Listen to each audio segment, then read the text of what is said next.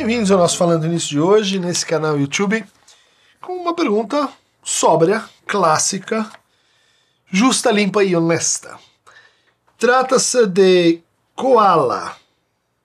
Professor, poderia explicar como a psicanálise se posiciona em relação ao construtivismo? Ela concorda com o papel ativo do sujeito no processo de aprendizagem? Obrigado. Uma pergunta que vai nos remeter assim a um passeio longo desde a definição do que, que a gente pode entender por construtivismo. E, modestamente, vou tomar é, esse, esse conceito como é, referido à herança, e principalmente herança no pensamento social e na psicologia, principalmente na psicologia do desenvolvimento, do pensamento de Kant. Então, uh, uh, a gente tem basicamente duas tradições né, que vão ler o Kant e eh, tentar pensar como as ideias desse autor, eh, elas de fato replicam a construção, né, a formação, uh, o desenvolvimento da cognição humana, nossa capacidade de pensar, mas também do pensamento moral, se a gente pensa nesse continuador do Piaget, nesse desdobrador do Piaget, que é o Kohlberg. Né? É, então vamos acompanhando né, os trabalhos do Piaget, o nascimento da inteligência na criança. Né? É um trabalho que vai então tentar descrever uh, o que, que é o pensar a partir das inferências que a criança vai fazendo, a partir do, uh, dos diferentes estágios, vamos dizer assim, ou diferentes momentos da sua uh, apreensão de mundo. Essa apreensão do mundo, ela, desde o Kant, tem duas, dois pilares. Né? De um lado, uh, a gente vai falar das condições de possibilidade do conhecimento né? E, referidas à sensibilidade ou à intuição sensível, que é o fato de que o objeto tem que estar no tempo e no espaço. Problema para o Piaget. Como é que a criança é, cria-se as noções, os conceitos de tempo e espaço. Né? Então, no momento sensório-motor, no momento reflexo, isso é diferente no momento pré-operatório, aí dos 7, 8 anos, que é diferente do movimento, movimento no operatório concreto. Né? Quando a gente já tem o que? A noção de estrutura, a noção de conjunto, o INCRA, né? o tempo, espaço e causalidade, que é diferente do operatório formal. Né? Então são momentos que o Piaget foi descrevendo, desse processo de nascimento né? da, da inteligência, é, retomando essa ideia. Olha, a experiência do tempo é, é fundamental, porque ela vai criando a condição para que a gente intua o que, que é o objeto. Mas do outro lado, a gente teria então conhecimento como uma articulação disso, né, do, da, da, da, da intuição sensível com as categorias. As categorias são categorias de entendimento, as categorias são categorias lógicas, são, são categorias que são imanentes à razão. Então, é, aí é o modo, a relação, a quantidade e a qualidade. Tá? Piaget vai estudar isso, vai dizer: olha só que interessante, como uma criança vai é, ela vai construindo é, o seu pensamento a partir é, de dois processos fundamentais, né, que ele chamou de a assimilação e a acomodação. Você assimila, você assimila a partir de problemas que você coloca para o objeto, problemas que você coloca para o seu próprio processo de pensar, né, o seu próprio processo de representar o objeto, e é, à medida que esses problemas vão se se eh, sendo assimilados né, eh, e produzindo reacomodações na estrutura cognitiva do sujeito, o sujeito também se transforma.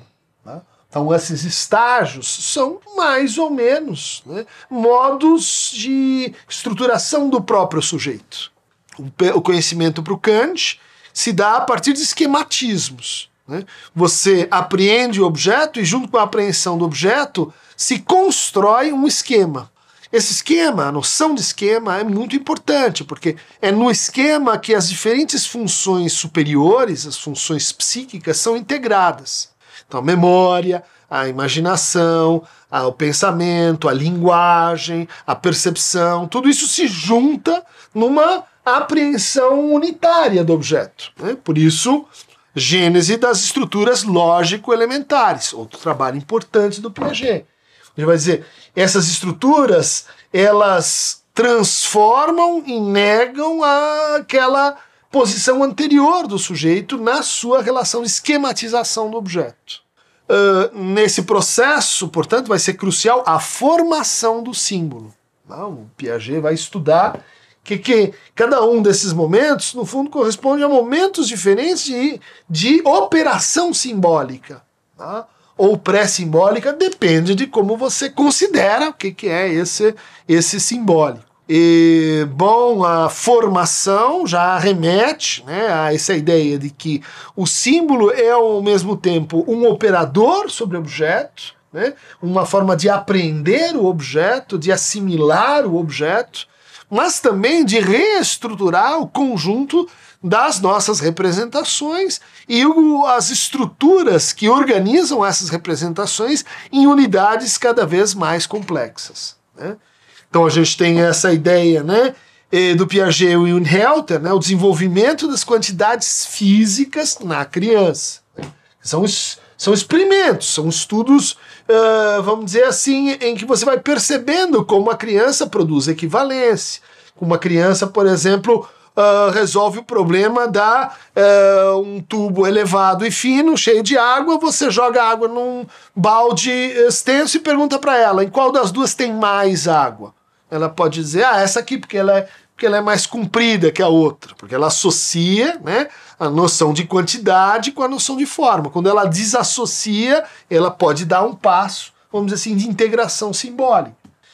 A gênese do número na criança, outra incursão do Piaget que tem o mesmo, o mesmo horizonte. Né? Na medida que eu incorporo uh, concepções mais apuradas, né, mais lógicas do que, que é um número, eu vou me distanciando da associação do número com a coisa, do número com o objeto. Né? Também em a construção do real na criança, a gente vai ter as reformulações que a gente tem na ideia de realidade, na ideia de extensão, né, na ideia de permanência, na ideia de existência na criança. Bom, uh, vocês podem perguntar o que, que isso tudo tem que ver com psicanálise. Foi um grande modelo né, para a aprendizagem, para o entendimento do que, que é a alfabetização, para a organização de currículo, para a exposição da criança a certos problemas. Né? O que ou, as pessoas assim desconhecem ou, ou acaba sendo uma coisa meio anedótica é que o Piaget, em primeiro lugar, ele foi é, analisante, né? ele teve, ele participou da Sociedade Psicanalítica da Suíça e foi paciente de Sabina Spielheim e o seu método, o seu método clínico, né? baseado em perguntar para a criança por que que isso acontece, como você está pensando e que a representação que a criança faz, né, da sua metacognição, a representação que ela faz de como acontece o conhecimento, interfere no próprio processo de conhecimento. Então o sujeito não é uma tábula rasa, o sujeito ele é ativo no conhecimento. O conhecimento é uma, é uma construção, uma reconstrução que ele vai fazendo do mundo. Né? Não é assim, o mundo está posto e a gente injeta isso na criança. Não, a criança ela, ela, ela, ela precisa reconstruir o mundo ao seu modo e ao seu tempo. É uma ideia, né? Quer dizer, é um primeiro método ligado à associação livre, ligado a, a perguntas mais ou menos regradas, que vão então expondo o sujeito ao seu próprio processo de assimilação e de acomodação, a sua passagem, né? Do sensório motor para o pré-operatório, para o operatório concreto, para o lógico formal. A gente poderia dizer é, a epistemologia freudiana, ela em grande medida é, é compatível com o Kant. Né? Inclusive, os problemas epistemológicos que o Freud se colocava são problemas de chave kantiana. Por exemplo, o inconsciente não admite negação. Portanto, a ideia de morte não vai estar no inconsciente, portanto, a ideia de tempo não vai estar no inconsciente. Então, o inconsciente, a rigor, não é um objeto que pode ser propriamente conhecido. Não é isso que a gente faz, né? é, dobrar o sujeito para uma operação de autoconhecimento. Como a gente poderia dizer assim, na perspectiva construtivista, conhecimento e autoconhecimento, elas caminham juntos. Né? É isso que torna esse sujeito um sujeito ativo. Né? Um sujeito ativo que vai apurando suas representações sobre o mundo e sobre o outro. Qual é a, o ponto de divergência, vamos dizer assim? Né? Porque, no fundo, há uma, uma, uma aproximação né? entre, entre a maneira de conhecer da psicanálise e a maneira de conhecer do Kant. Temos esse livro, né? É, que, que, que é do Leopoldo, uh, Fulgêncio, que vai mostrando como o método freudiano ele trabalha com analogias da experiência. Né, tal qual o Kant colocava e tal qual o Piaget desenvolveu, desdobrou e verificou no desenvolvimento infantil. Bom, onde é começam as, as, as separações? Né? É, na ideia de que o, o, inconsciente, a relação com o inconsciente, ela uh, progride uh, não pela primazia uh, do processo cognitivo racional. Né? isso também acontece, mas por operações desejantes. Ou seja, a gente diria contra a tradição construtivista do Piaget né? e do Kant, que o reconhecimento precede o conhecimento. O conhecimento ele, ele sempre comporta uma dimensão projetiva. Acho que o Piaget vai concordar com isso, mas não só. Né? Por quê? Porque os objetos para a psicanálise também não são inertes. Não é só o sujeito que é ativo. Os objetos também são uh, objetos desejantes. E isso vai, vamos dizer assim, e, introduzir uma tensão entre construtivismo e psicanálise, eh, porque vão aparecer hipóteses psicanalíticas no Freud, nos outros autores, que vão dizer assim: olha, nós temos elementos que são assim constitutivos. E esses elementos constitutivos, e constituição e construção são, em certa medida, em certa medida, opostos, eh, nos fazem pensar um sujeito primariamente do desejo. Uh, e, e, em função de, do, do, do, do, do desenvolvimento, do, podemos falar assim, do desejo, uh, que uh, se colocam então questões epistêmicas, inclusive se coloca o desejo de aprender, tão importante para o Piaget. Então, nesse sentido, a gente poderia dizer assim, não, mas isso é uma versão muito, muito simples do construtivismo, porque há o socioconstrutivismo, né? construção social, a construção uh, do pensamento e da linguagem, a construção social do pensamento de Lev Vygotsky, da escola russa. Uma boa síntese vocês vão encontrar nesse livro do Val Sinner. Eu tive a oportunidade de conhecer o Val Sinner em, em Istambul, né? uma conferência brilhante dele. Depois a gente discutiu justamente sobre, uh, assim, como o Vygotsky, em certa medida, vai radicalizar a importância da intersubjetividade dentro do conhecimento, vai introduzir eh, a ideia de que o conhecimento ele ele está atravessado por mediações que são sociais e que, e que portanto há uma, há uma dialética primária. A gente vai encontrar isso também num autor como Valon há uma, há uma dialética primária entre o sujeito e o outro, da qual o processo de aprendizagem, principalmente o processo de aprendizagem formal, né, nas escolas, nas instituições, e, enfim, e isso, isso vai alterar, né, isso vai, vai reger a possibilidade do conhecimento. Então não, não temos apenas estruturas eh, transcendentais, né? espaço, tempo, uh, modo, relação. Existem estruturas sociais que interferem na nossa, no nosso processo de conhecimento.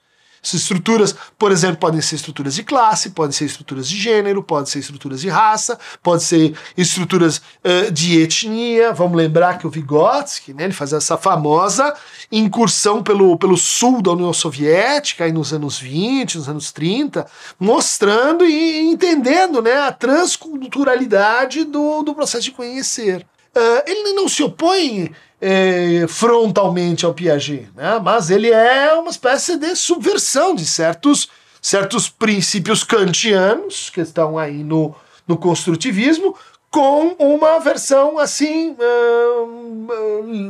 Marxista ou hegeliana né, do que, que é conhecer. Conhecer se descentrar também. Né, encontrar no Falun. Conhecer é, é, encontrar alteridades, é, é expandir a sua zona proximal uh, de conhecimento é, é também desequilibrar-se, né? Conhecer é conhecer aquela irredutibilidade do, do outro. Conhecer é negar. Né? Então a gente pode dizer que isso uh, estava no Piaget, mas estava assim como um momento, né? É, do seu progresso de assimilação, que é um movimento, vamos dizer assim, afirmativo do sujeito. Vocês vão dizer, ah, mas e, e a psicanálise? Sorry, But uh, Vygotsky, junto com Luria, esse grande eh, fundador né, da neurociências contemporânea, eh, tinham lá, fundaram a Sociedade Psicanalítica de Kazan. Tcharam! É, então. Sorry, but Vygotsky também era um grande leitor do Freud, traduziu Além do Princípio do Prazer, em 1920, para o russo, né? antes que isso estivesse disponível em outras línguas ocidentais. Né? Uh, o Vygotsky entendia que eh, elementos estavam sendo deixados de lado pelo Piaget, por exemplo, a, a, a força da interação né, com outro no processo de conhecimento, poderiam ser reintroduzidos a partir também então de hipótese, da hipótese aí do inconsciente, da hipótese da pulsão, da ideia de que saber e, e, e, e, prazer são processos que vão, vão em conjunto. Então, uh, eu diria, há, uma, há um largo debate né, da psicanálise com o construtivismo. A gente poderia dizer também com correntes que advêm do construtivismo, como o interacionismo simbólico, né, do Goffman, uh, do George Herbert Mead, né, que no fundo vão, uh, vão tematizar né, outras, outros modos de relação entre a consciência e a simbolização. Esse é um problema primário lá no Lacan. Né? Você pega os primeiros seminários, a discussão entre Melanie Klein e Anna Freud pode ser inteiramente recapitulada à luz da problemática construtivista. Né?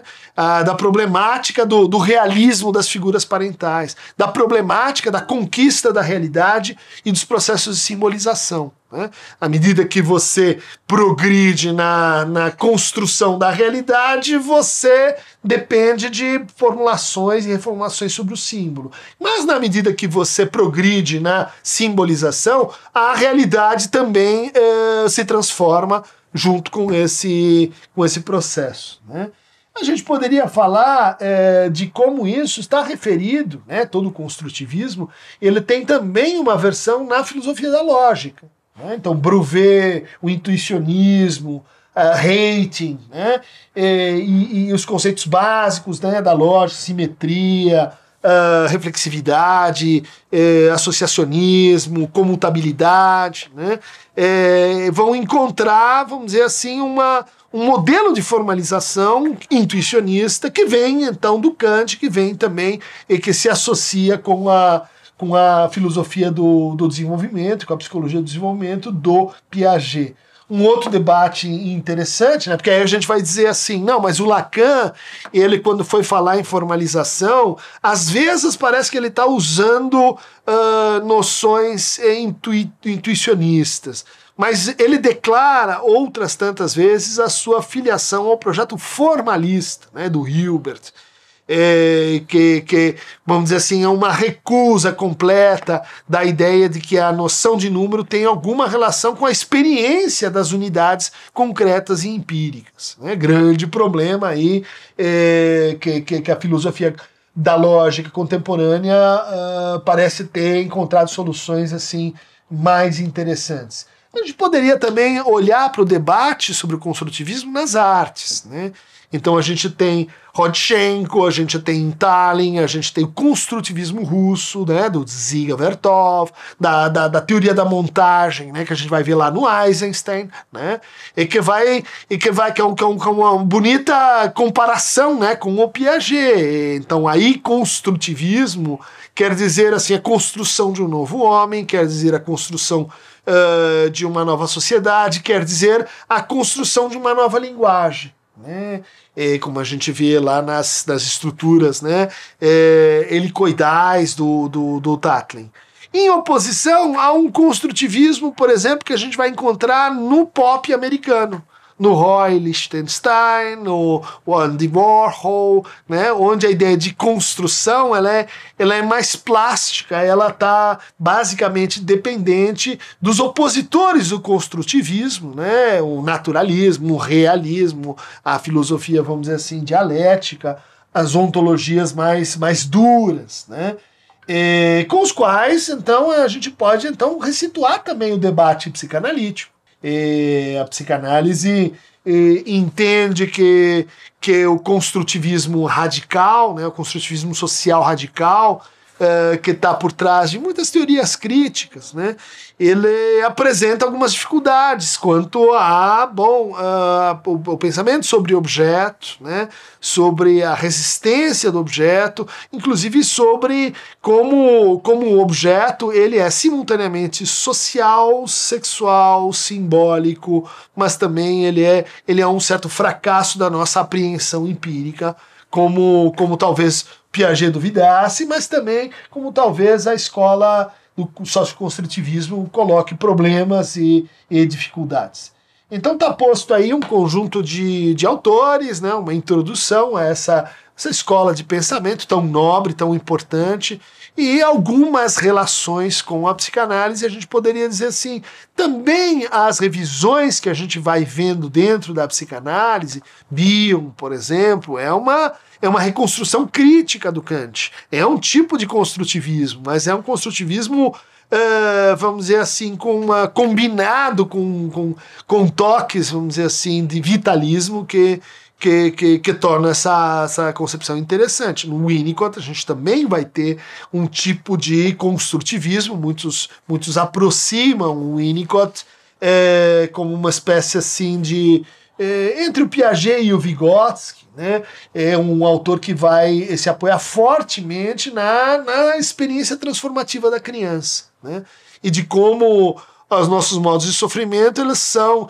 inibições, eles são retenções, eles são fixações é, em modos de relação, Vygotsky, mas também em modos de apreensão do objeto, né, Piaget. Tá aí dado o recado, começo de conversa. Vamos ver se vocês gostam. Vem novas perguntas, mais assim, eh, detalhadas para a gente aproximar e diferenciar psicanálise e construtivismo. Por hoje é só. Queiron tá Movebo está aqui construindo a sua, sua canoa para o nosso próximo passeio.